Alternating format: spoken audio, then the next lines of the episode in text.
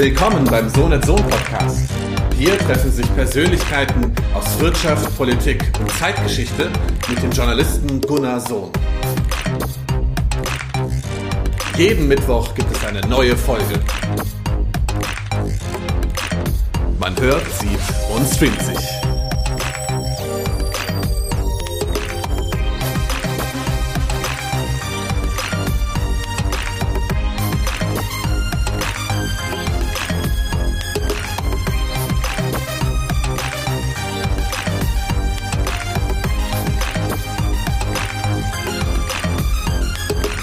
Wir haben wieder ein sehr, sehr spannendes Thema heute.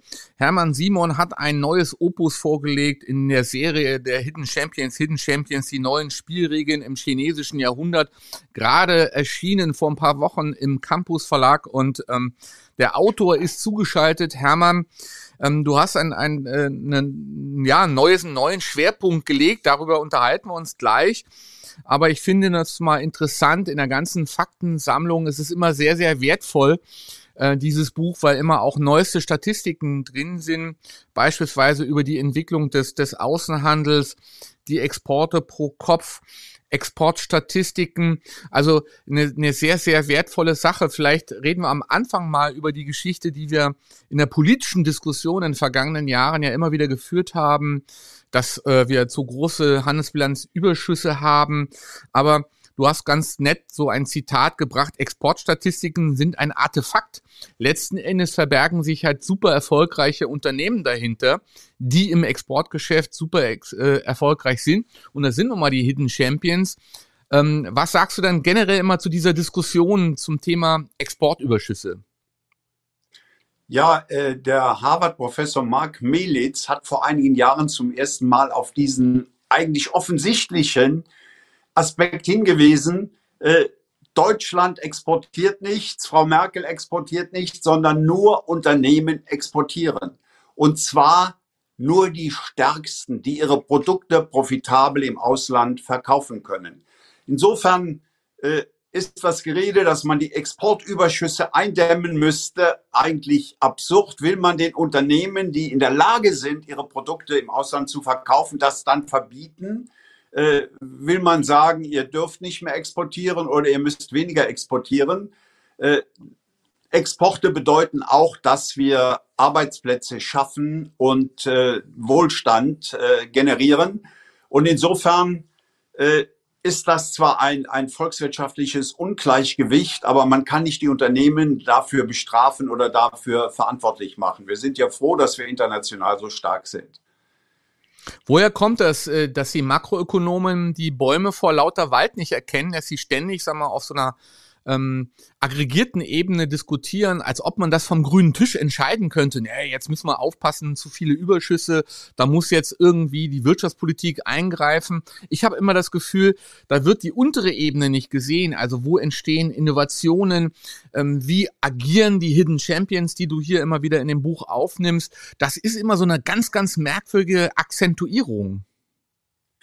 Ja, äh, sie hat natürlich einen Grund, weil durch diese gesamtwirtschaftlichen Ungleichgewichte entstehen natürlich Schuldenpositionen, kommen andere Länder in Schwierigkeiten und äh, speziell auf Deutschland bezogen sind wir nicht sehr schlau in der Anlage unserer Überschüsse. Ich darf an äh, Beispiele mit äh, Industrie- und Kreditbank Düsseldorf in der Finanzkrise erinnern oder auch äh, unsere Darlehen, die wir an, an, an Griechenland gegeben haben. Also die Anlage der Überschüsse, die wir durch unsere Arbeit erwirtschaften, ist nicht unsere Stärke, sondern ausgesprochene Schwäche. Insofern kann man auch Folgendes sagen. Äh, es ist besser, einen Teil der Exporte durch Direktinvestitionen im Ausland zu ersetzen, also dort Fabriken zu bauen oder auch Unternehmen zu akquirieren. Das können wir nämlich anscheinend besser als abstrakte Investitionen in äh, Staaten und äh, komplexe Finanzprodukte zu tätigen. Das ist ein wichtiger Punkt. Ähm, darauf gehen wir gleich auch noch ein. Und die Direktinvestitionen spielen eine große Rolle in der Zukunftsausrichtung. Wir haben ja das Thema Götterdämmerung für die Hidden Champions, Fragezeichen, weil du natürlich in dem Schlusskapitel auch, sag mal, sehr, sehr kritische Überlegungen anstellst. Äh, die kritischsten, glaube ich, in deiner ganzen Buchreihe. Das hast du ja, glaube ich, betont in dem, in dem einen Kapitel. Darauf gehen wir gleich noch ein. Aber vielleicht gehen wir noch auf die positiven Aspekte ein.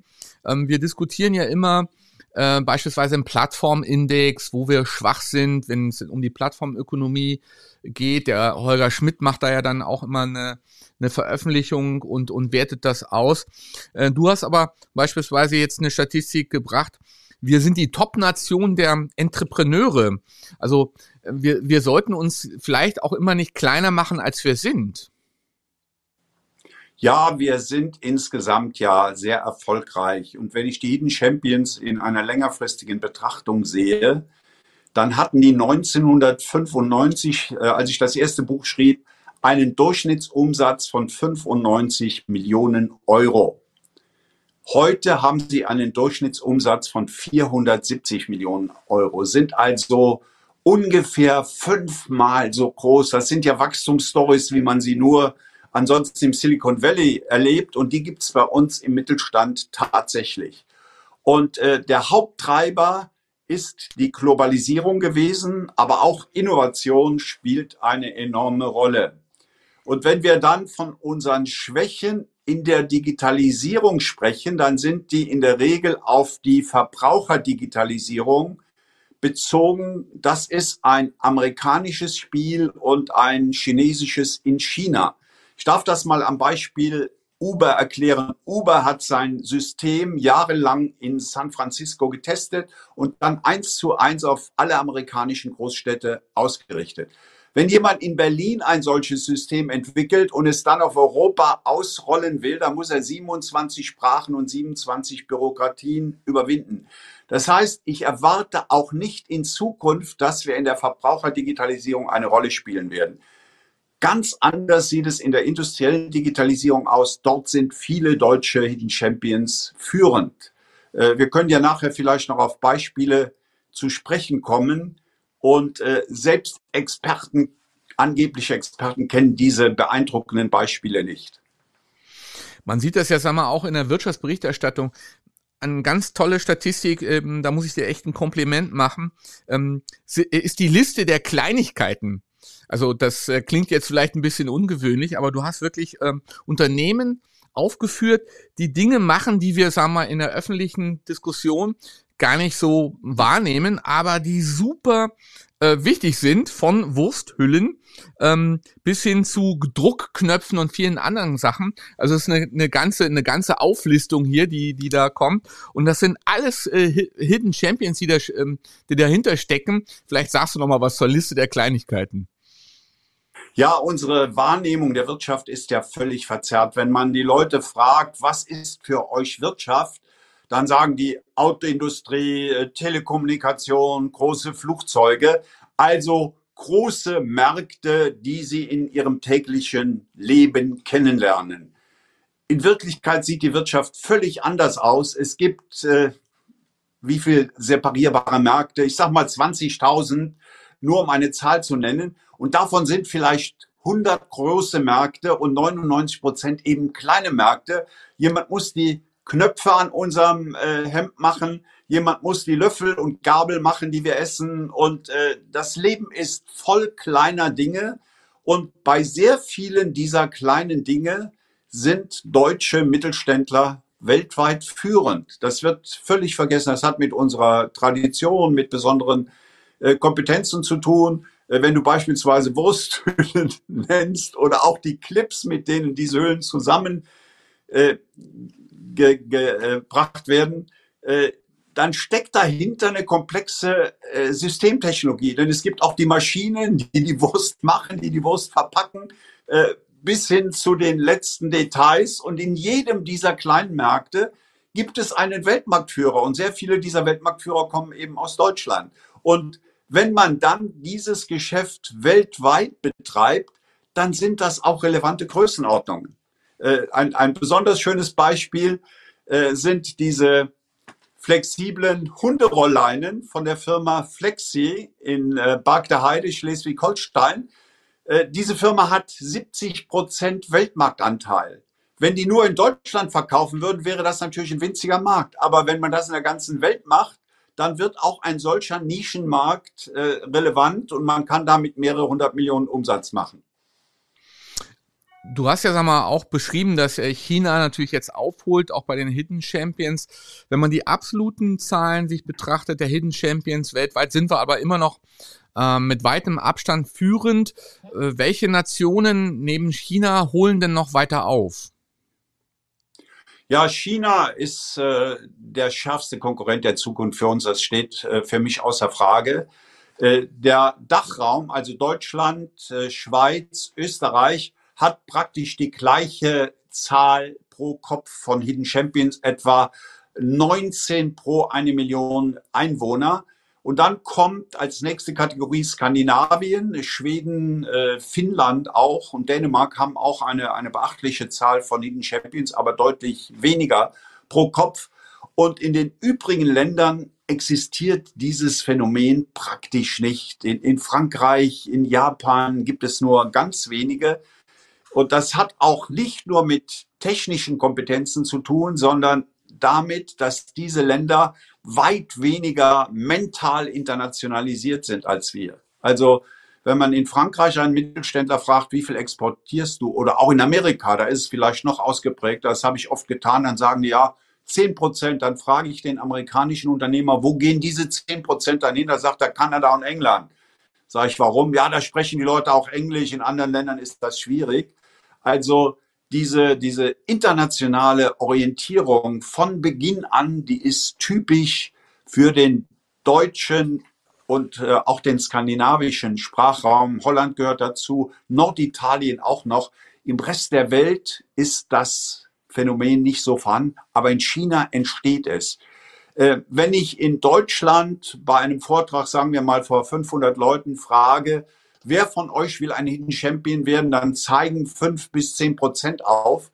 Bei der gleichen Frage in China, das sind dann meistens 2000 Leute, zeigen 50 Prozent auf. Die Chinesen haben eine unglaubliche Ambition. Äh, das Thema Weltmarktführerschaft äh, fasziniert die chinesischen Unternehmer.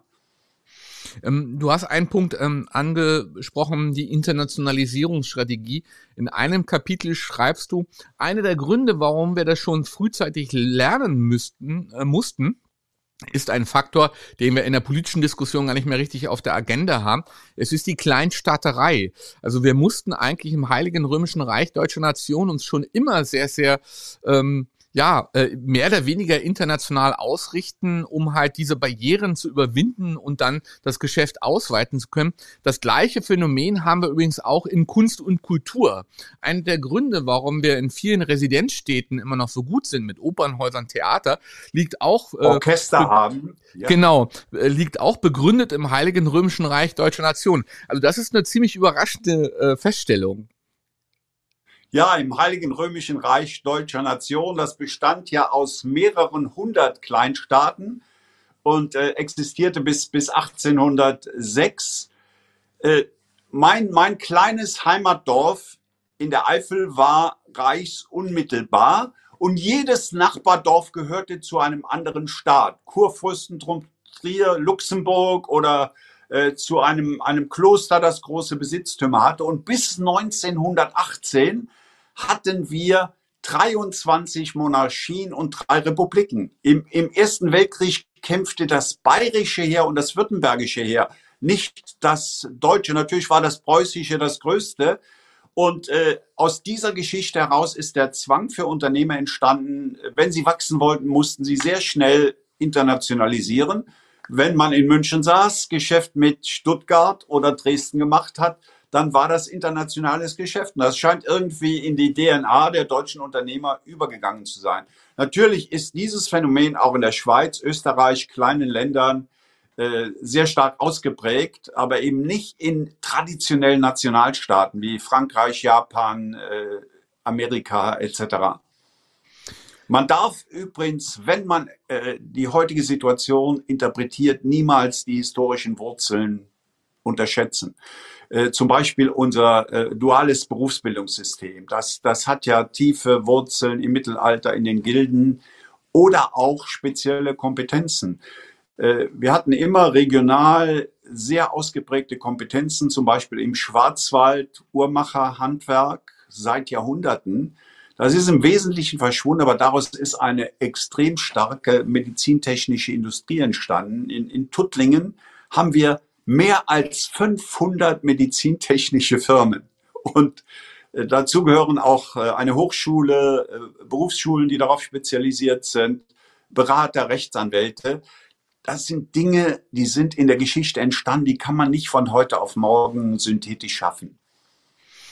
Also das ist ja auch eine Sache, die hat Hermann Lübbe, glaube ich, auch mal beschrieben. Zukunft braucht Herkunft.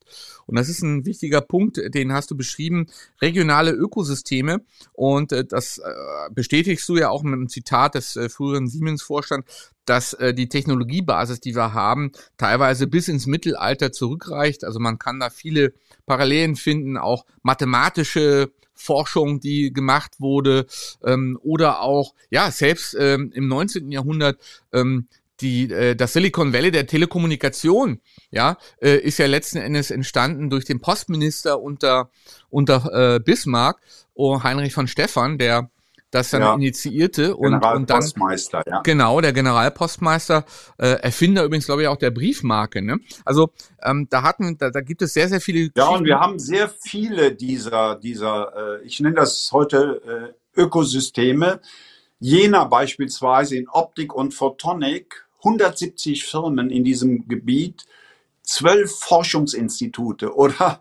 In Göttingen haben wir 39 Messtechnikfirmen. Warum weil die Mathematiker der Göttinger Fakultät über Jahrhunderte führend waren und Unternehmer haben die Gesetze, die von den Mathematikern entdeckt wurden, in Produkte und Prozesse umgesetzt. Äh, dasselbe, was wir heute im Silicon Valley oder in äh, Stanford äh, oder auch Karlsruhe und Aachen erleben. Spin-offs von Universitäten, von Forschungszentren etc. Siehst du das also auch als äh, Basis für die Zukunft, dass wir, sagen wir, auf diese Wurzeln vielleicht auch stärker mal schauen sollten, auch in der regionalen Wirtschaftspolitik oder bei der Förderung von, von regionalen Ökosystemen, dass wir wirklich auch schauen, ähm, welche Wurzeln sind da vorhanden, die ja immer noch bestehen, beispielsweise in Balingen mit der Firma Bizerba im Punkto Lebensmitteltechnik. Das hatte ja auch eine Historie dort. Also ähm, das wird vielleicht so ein bisschen auch in der Wirtschaftspolitik unterschätzt. Ja, ich halte Business-Ökosysteme für eine der wichtigsten neuen Antriebskräfte und widme in dem Buch ja ein ganzes Kapitel diesem Thema. Äh, ich darf mal ein Beispiel bringen. Im, äh, in neuen Technologien für die äh, umweltfreundliche Luftfahrt sind wir absolut führend.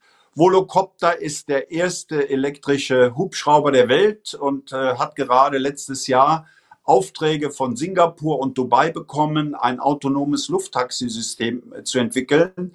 Lilium ist gerade in New York an die Börse gegangen und wird mit 3,5 äh, Milliarden bewertet. Ein senkrecht startendes Flugzeug, das bis zu sieben Personen befördern kann. Und ein weiteres Projekt ist bei, äh, in, in Stuttgart in Entwicklung ein wasserstoffgetriebenes Flugzeug, das schon fliegt und vier Personen tragen kann.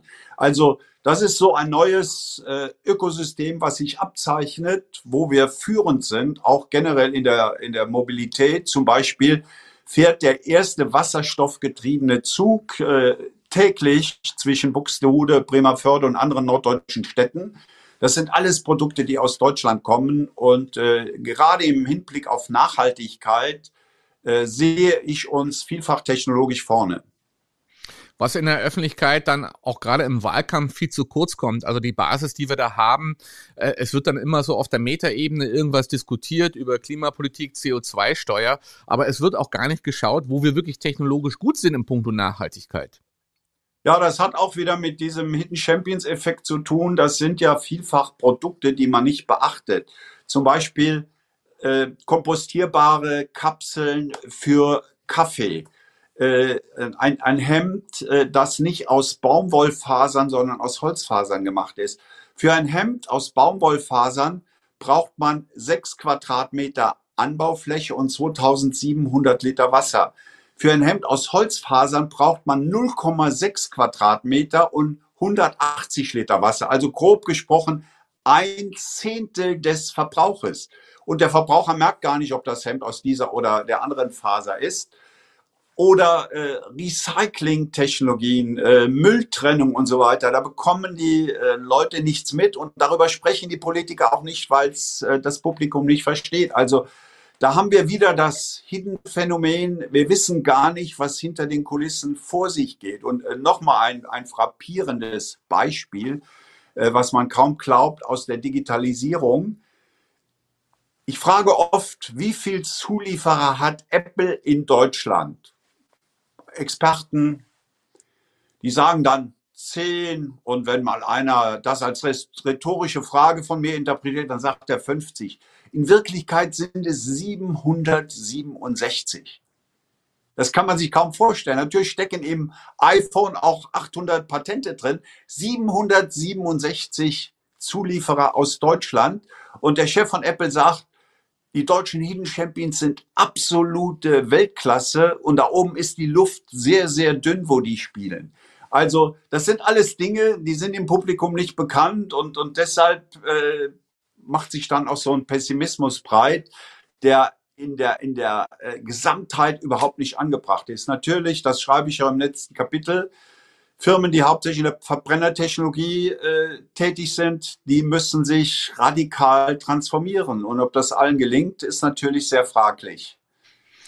Ja, du hast jetzt einmal viele Beispiele äh, gebracht, ähm, wo wir in der, im industriellen Kontext in der Digitalisierung auch schon sehr, sehr weit sind. Du hast äh, auch das Beispiel der additiven Produktionsverfahren genannt. Da sind ja beispielsweise in Solingen und in anderen Regionen sehr, sehr interessante Unternehmen unterwegs im industriellen Kontext. Wo siehst du generell so mal ein bisschen die, die Hidden Champions mit den neuen Themen auch in der Schnittstelle Industrie und Digitalisierung?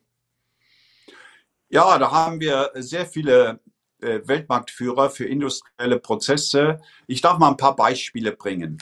Teamviewer, sogenannte Remote Screen Control, also wo sich, wenn ich ein Problem habe mit dem Computer, sitze zu Hause, dann schaltet sich einer unserer IT-Experten drauf und repariert das, egal wo ich in der Welt bin.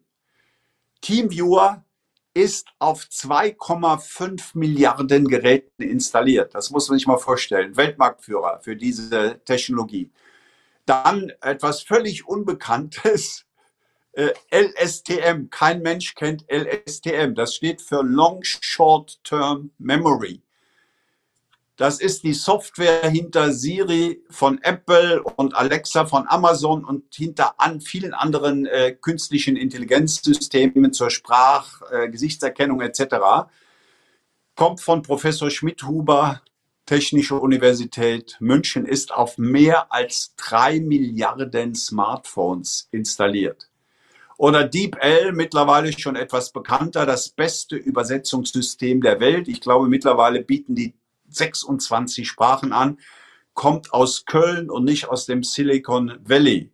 Äh, bei autonomem Fahren, einem der, der Zukunfts-, einer der Zukunftstechnologien, kommen 40 Prozent der Patente der letzten zehn Jahre aus Deutschland. Das sind also nur einige Beispiele, äh, die zeigen, wie stark wir dort sind. Und wenn ich das mal dann mit unserer Geschichte vergleiche, dann war das eigentlich immer so. Wir haben bei Konsumgütern und Konsumdienstleistungen nie eine globale Rolle gespielt. Wir haben kein Coca-Cola, kein McDonald's, kein Starbucks, kein Marriott aus Deutschland, aber wir sind führend in industriellen Produkten und Prozessen. Und äh, so kann das meines Erachtens durchaus auch in Zukunft sein. Wie ich ja äh, vorhin schon erklärte, wird das schwierig, aus Deutschland heraus einen Standard für Verbraucherdigitalisierung zu schaffen.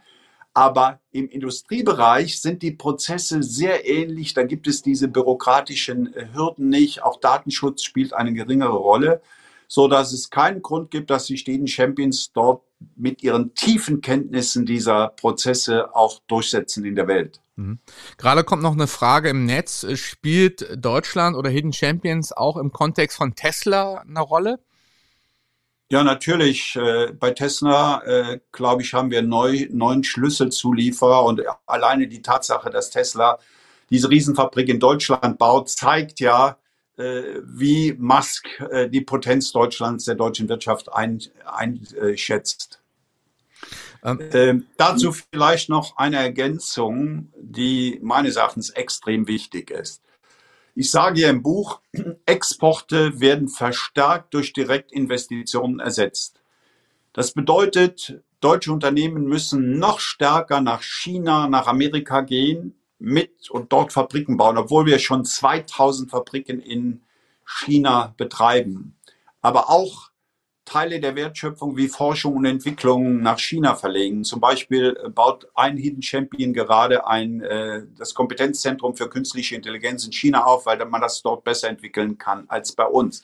So, das sieht zunächst mal wie eine negative Tendenz für Deutschland aus. Wertschöpfung, Arbeitsplätze werden von hier nach China verlagert.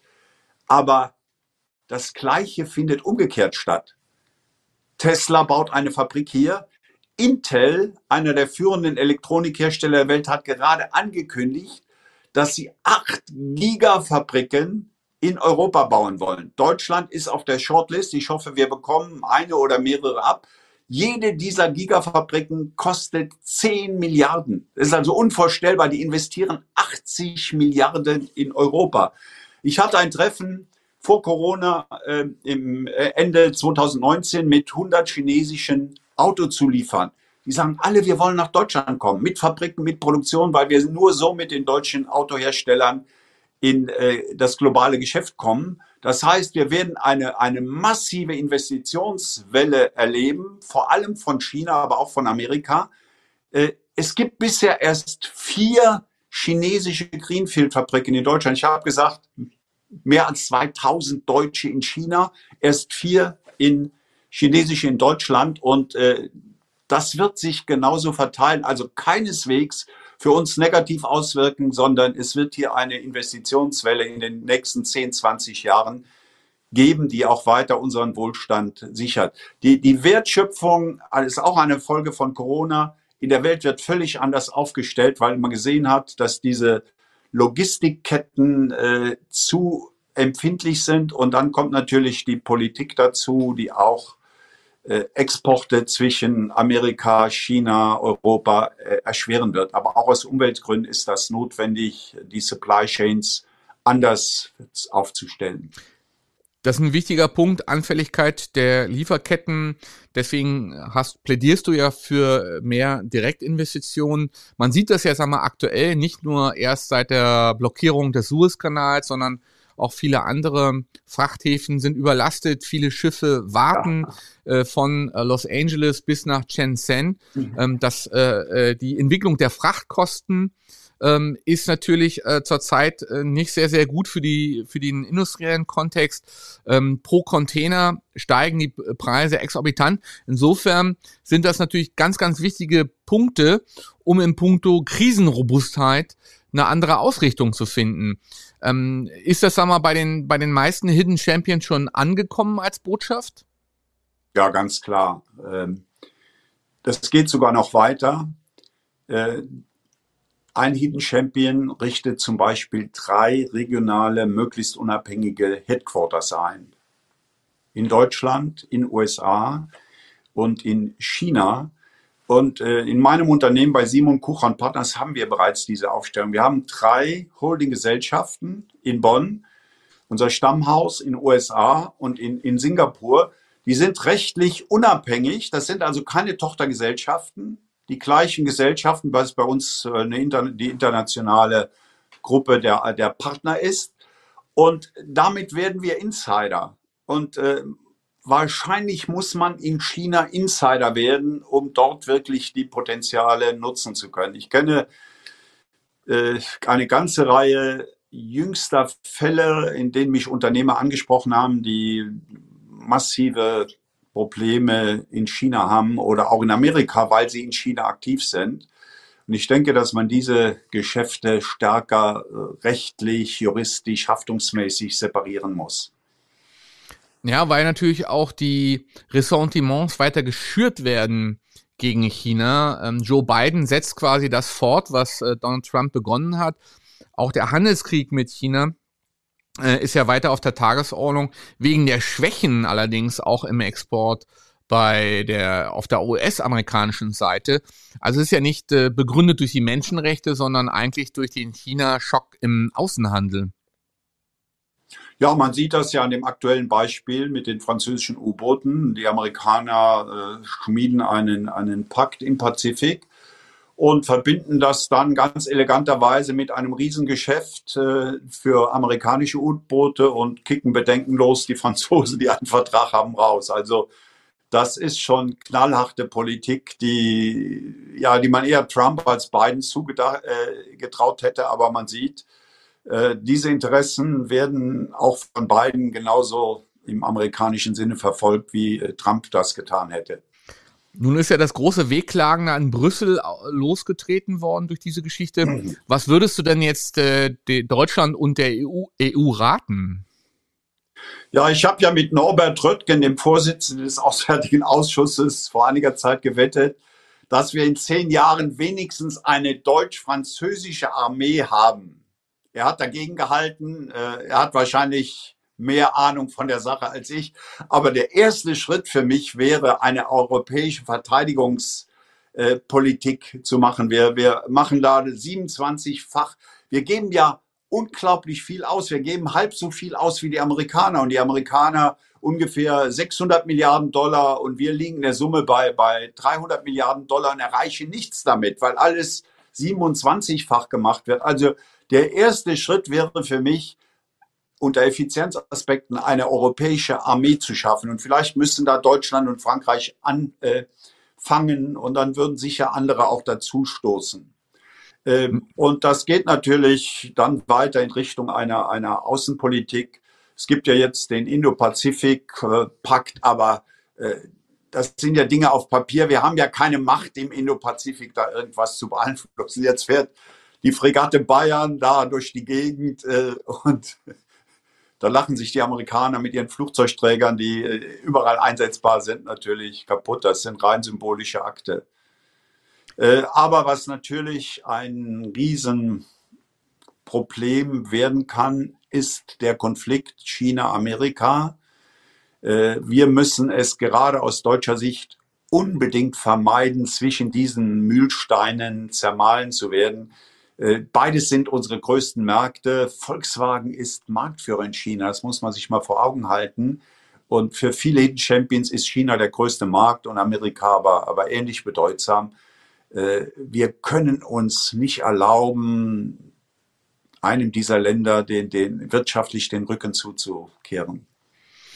Das ist natürlich ein schwieriges Unterfangen, weil natürlich auch der mhm. Bündnispartner USA von Europa dann eine Solidarität einfordert. Auf der anderen Seite sind sie natürlich auch sehr pharisäerhaft, weil sie von uns dann bestimmte Dinge dann fordern, die, sag mal, unsere Wirtschaft schädigen, aber die amerikanische nicht.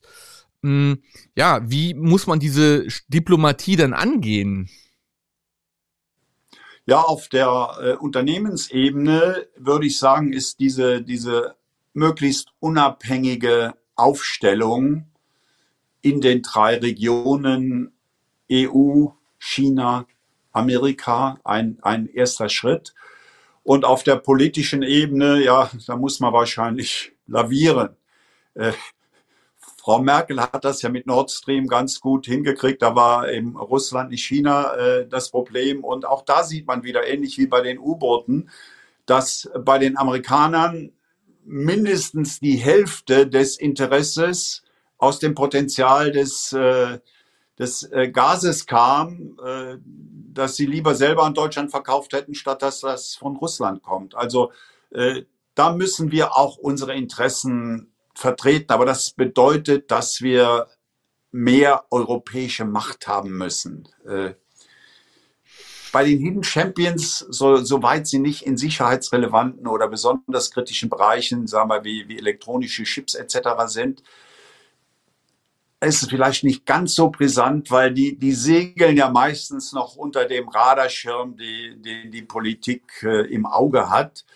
Äh, es gibt aber auch Fälle, ein, ein Beispiel aus den letzten Tagen, ein Unternehmer, der in einem sicherheitsrelevanten Bereich tätig ist, nicht Militär, sondern eher äh, Polizei und, äh, und persönlich, der sagt, ich habe größte Schwierigkeiten, wenn ich bin Marktführer in USA, in China Und wenn die in USA erfahren, dass ich in China äh, so aktiv bin, dann kriege ich schon Riesentrabel. Äh, ein anderer, der in einem Bereich tätig ist, wo es sehr stark um Infrastruktur geht, äh, der erlebt gerade in China einen schweren Rückgang und da ist auch dessen Weltmarktführerschaft gefährdet, wenn er den chinesischen Markt verliert. Also das sind schon alles äh, konkrete Auswirkungen. Die gelten aber nicht für alle. Das sind zwei Beispiele, wo, wo öffentliche Auftraggeber eine große Rolle spielen, das Thema Sicherheit eine gewisse Rolle spielt. Wenn einer jetzt äh, Spezialschrauben macht für etwas, dann ist er vielleicht weniger betroffen von diesen politischen Interventionen. Vielleicht sollte man auch nochmal in den Memoiren von Henry Kissinger nachlesen. Der sagt ja ganz klar, zwischen Staaten gibt es keine Freundschaften, sondern nur Interessen. Vielleicht sollten wir auch ja. mal ein bisschen realistischer werden in dieser Frage, ja. Ähm, wir, wir kommen noch mal, sagen wir, auf die Götterdämmerung zu sprechen. Im letzten äh, Kapitel hast du das angesprochen, da wo es sagen wir, Schwierigkeiten geben könnte in Branchen, die beispielsweise in der Bedeutung absinken. Die klassischen kennen wir ja, Bergbau, Schiff, äh, Schiffbau, Stahl. Äh, das äh, betrifft ungefähr ein bis äh, ein Prozent der Hidden Champions. Ähm, du äh, setzt das aber nach oben, dass rund fünf bis zehn Prozent der Hidden Champions ähm, in Branchen unterwegs sind, die vielleicht nicht so zukunftsfähig sind wie in der Vergangenheit. Warum äh, wirst du da pessimistischer? Ja, dazu sind zwei Dinge zu sagen. Äh, du hast das Stichwort Bergbau gebracht. Ähm, der ist bei uns verschwunden während er in China eine weiterhin bedeutende Rolle spielt. Und was haben Firmen gemacht in diesem Sektor? Die haben ihre Kompetenzzentren für Bergbau, Technik nach China verlegt. Zum Beispiel die Firma Schenk aus Darmstadt oder die Firma Scharf aus Hamm. Und ich denke, die kommen wieder äh, da richtig ins Geschäft rein. Äh, das ist meine Hypothese. Wir müssen Chinesen werden in solchen Märkten. Und äh, das andere äh, ist äh, sind die Branchen, die verschwinden werden, wie die Verbrennertechnologie. Und da sind natürlich sehr viele Hidden Champions unterwegs, was dann auch meine prozentuale Angabe beeinflusst.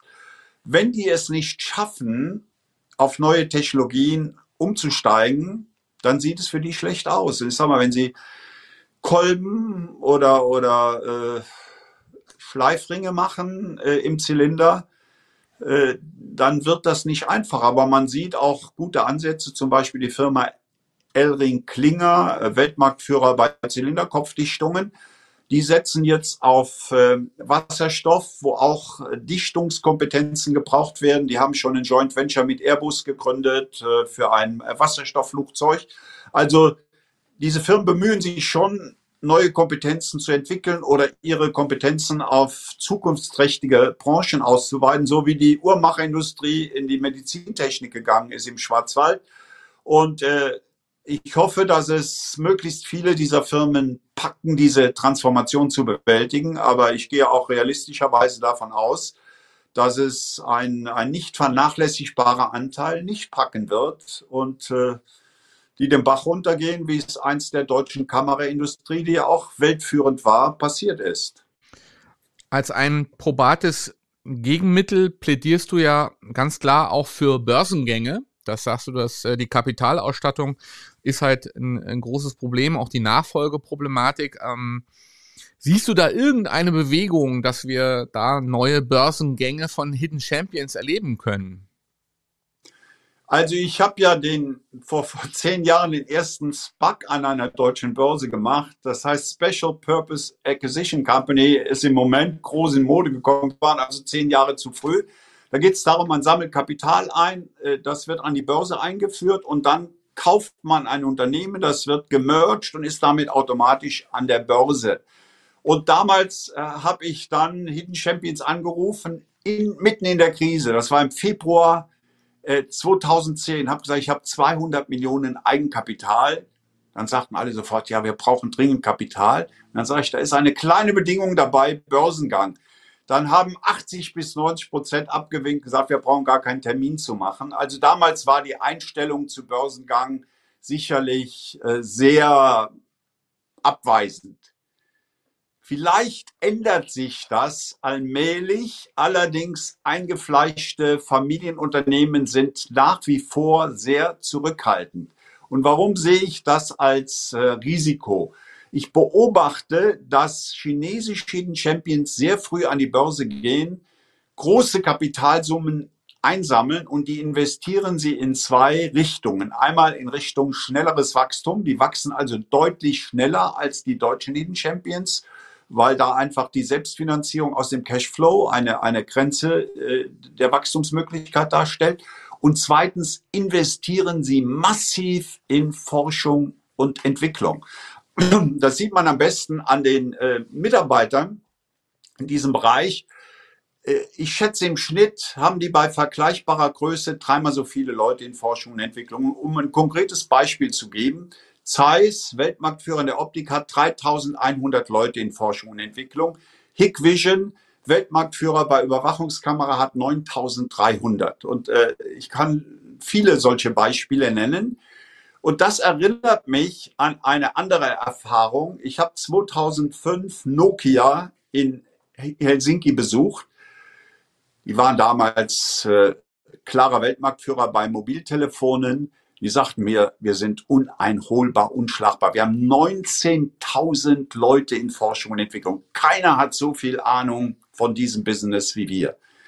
Drei Jahre später habe ich in New Delhi einen Vortrag gehört von dem CEO von Huawei. Der sagte, wir haben 52.000 Leute in Forschung und Entwicklung. So, und wir wissen, was daraus geworden ist.